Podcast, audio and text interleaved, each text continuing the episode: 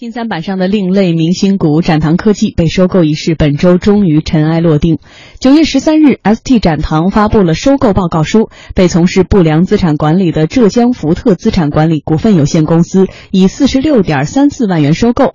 收购完成之后呢，福特资产成为了 ST 展堂控股股东，福特资产董事长、总经理陈永亮成为了 ST 展堂的实际控制人。而展堂科技的业务模式呢，其实就是获取下游智能手机品牌运营商的订单，然后向上游的供应商采购零部件，再委托第三方代工厂来组装加工。从二零一一年到二零一三年，国产智能手机呈现出了爆发式的增长。随着大客户酷派手机生产商东莞龙宇销量跻身于国产智能手机品牌销售的前三名，展堂科技的年收入也从三点四亿快速的飙升到了超过十一亿。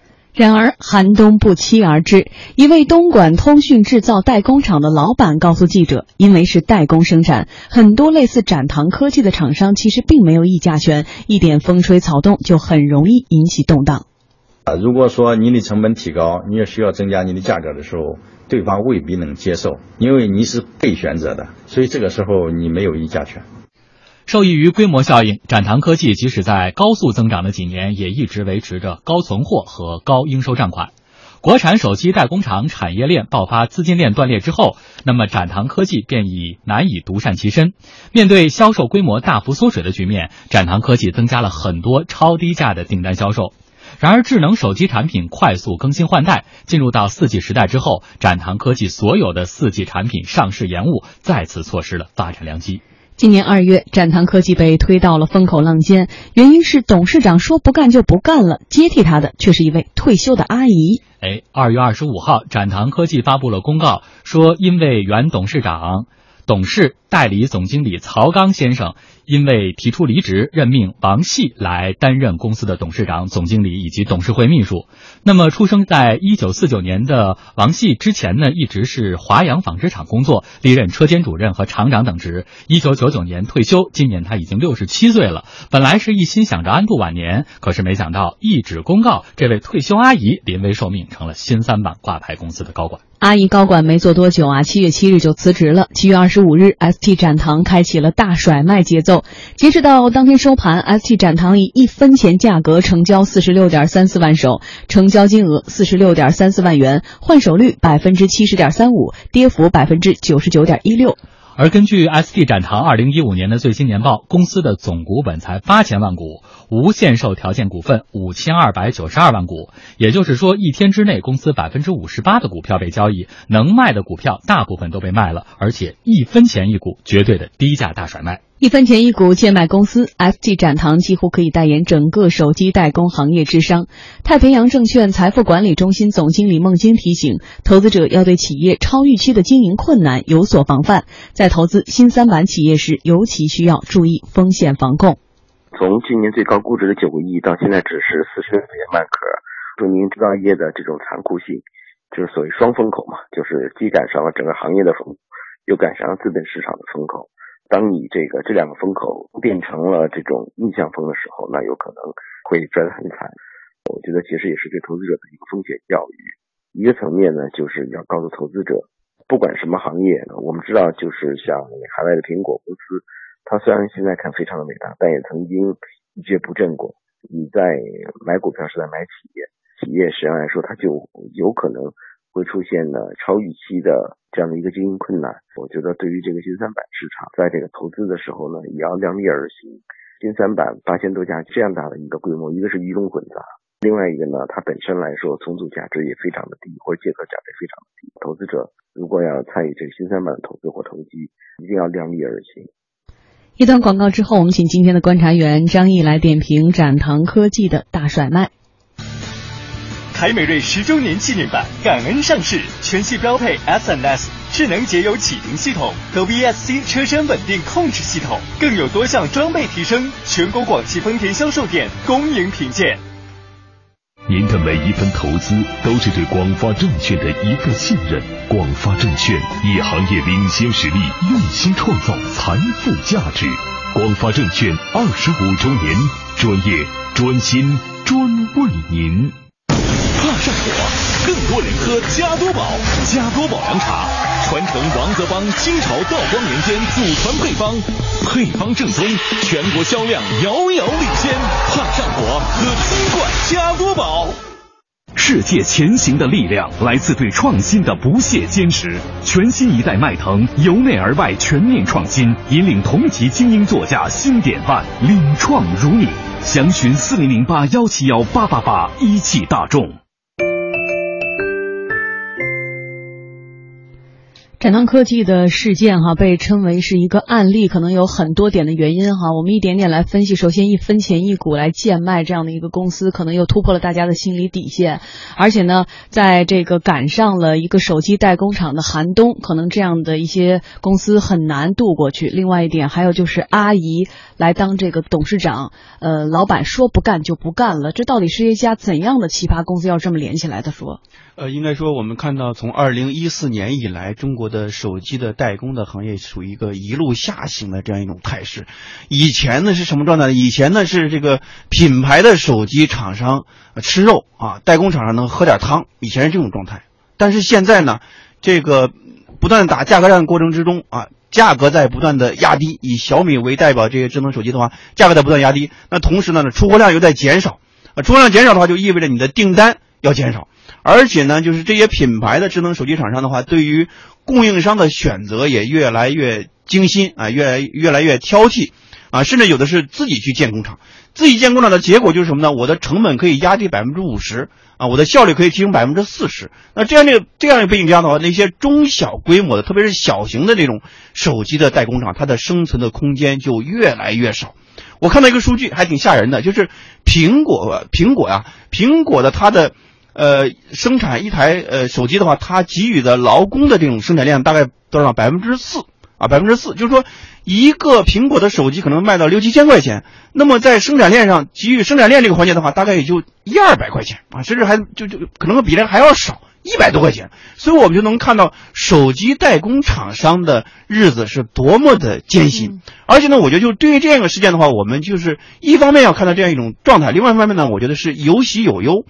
优的方面呢，就是很多的企业去倒闭，很多的员工要背井离乡，要回到原籍啊，回到农村。喜的方面呢，就是我们的产业转型必然要经历这样一个痛苦的过程啊。这些企业的这种倒下的话，我觉得不完全是坏事儿，意味着中国制造和中国的手机产业的话，一定要走上去，一定要走出去。我们已经走出去了，但是现在没有真正的走上去。所以走上去的话，就是我们可以把一些中低端的制造的环节完全的给它剥离掉，剥离到哪儿呢？剥离到越南去。不知道柬埔寨去，这是一种产业转移的一种必然。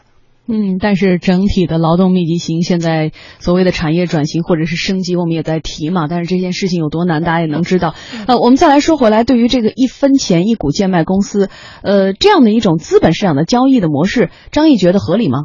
这是一种正常的，没没有什么无可厚非。因为对于一个没有更多的市场价值和没有资本价值的这样一种 ST 这种公司的话，它的壳资源、它的壳价值本身就是没有更多的溢价权的啊。可能就一分钱，它就是一个象征性的啊，甚至零作价也都是无可厚非的。但是话说回来，它去年四月的时候，巅峰时期市值还是一度接近十亿元的。但是从去年四月，呃，去年四月到现在，我们看到它其实公司发生了很多事情，除去大势整个大环境的原因之外，还有老板。说不干就不干了，然后请了一个退休的阿姨来担任这个董事长，呃，这是不是我们应该把更多的目光聚焦在他？因为是一家新三板的公司，所以显得好像很不正规的样子。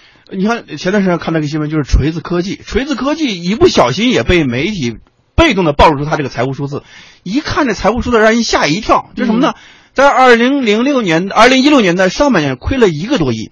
在过去的一年亏了将近五个亿啊，四点五几个亿，就什么这个数字还挺吓人的，说明什么呢？说明我们的智能手机这个产业面临很大的一种洗牌。品牌的就稍微有点品牌的，像锤子这种还稍微有点品牌吧，稍微有点品牌的手机厂商，如今都是这么一个艰辛的场地，呃，艰辛的场景。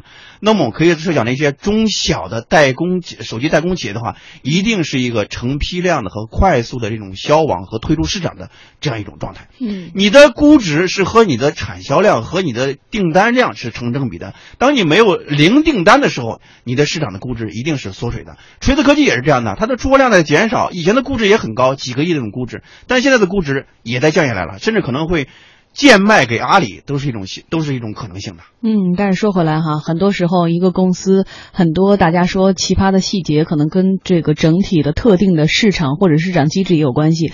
因为我们知道，呃，股转系统新三板上市公司注册制哈，很多的公司其实整个的业绩就是亏损的时候，它也能够呃挂牌新三板。所以呢，在这样一个情况之下，一年多时间里，很多人就说这个展堂科技成为了新三板公司低价大甩卖的典型。那么，在新三板市场里，到底还有多少像这样的展堂科技呢？嗯，所以有业内人士也分析认为，之所以会出现这样的奇葩剧情，其实是因为新三板发展的太快了。而根据预测，可能新三板很快就能达到两万家。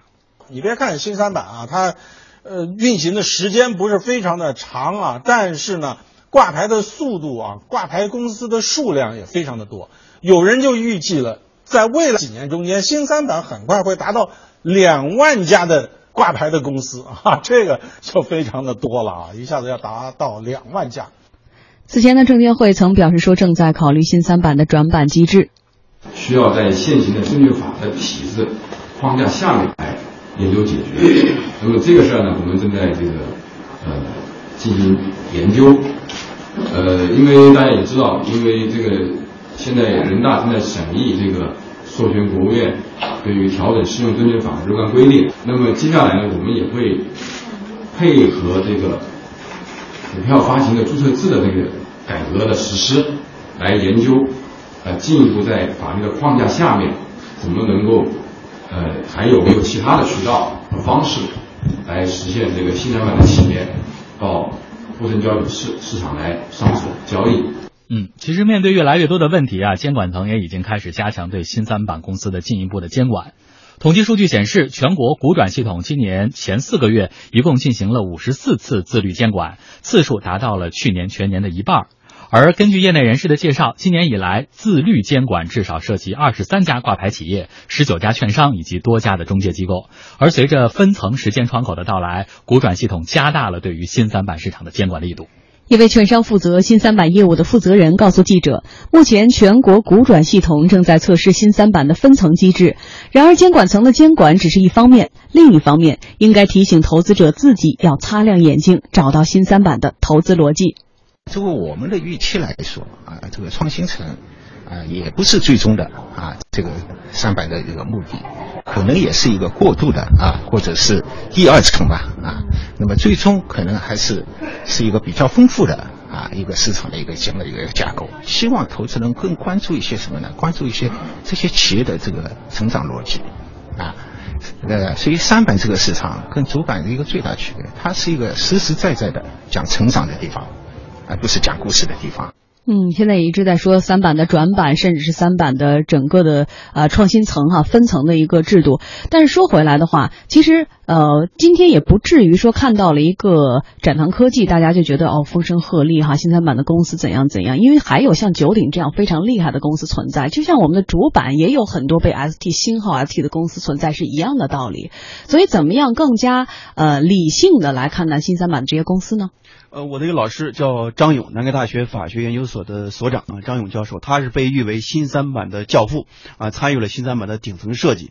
但是，即使这样的顶级的人物、顶级的学者，他对新三板现在都看不懂了。为什么呢？发展的太快了。嗯。最新的数字已经超过九千家了，年底这个前八个月超过了去年的数字。就是我们在放水养鱼的同时，也面临很多问题。很多问题在哪儿呢？就是萝卜快了不洗泥，就是。反正现在装的筐装的篮子里都是菜，那就而且就是现在有一个分层的机制，有大概十分之一九百多家成为这个创新层，但是即使是这九百多家创新层，也面临这样一种局面，什么局面？就是三无：无成交、无交易、无回报。无交易就是大概就是半年的时间都没有人询价，因为它这两种方式嘛，一种做市商，一种协议转让，它是不是个 to C 的市场端，就是 to B 的。只有只有券商愿意接盘，你这个才可以卖出去。所以就面临什么局面呢？我认识的一个创新层的一个新三板的老板，一年多的时间，非常的挣扎，非常的纠结。今年要做定增，要做增发啊，目标定的很高，给这个董秘定的很高。哎呀，那董秘天天给我诉苦，说这目标肯定是完不成，几个亿的定，两三个亿的定增肯定完不成。为什么呢？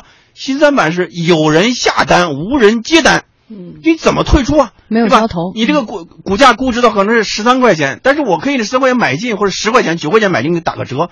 但是我怎么卖呀？嗯卖给谁呀？谁来接盘呀？对没有股民接盘，只能再找其他券商来接盘。你没有投资价值，没有退出机制的话，谁来接盘？这是最大的一个问题。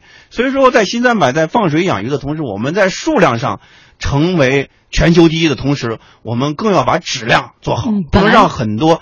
不能让新三板成为一个藏污纳垢的地方，不能让新三板成为一个资本无力回报的这样一个地方。所以说，在数量级的成长之后，我们面临的更多的新的挑战，就是能够让我们的新三板更有质量的、更有水准的去发展。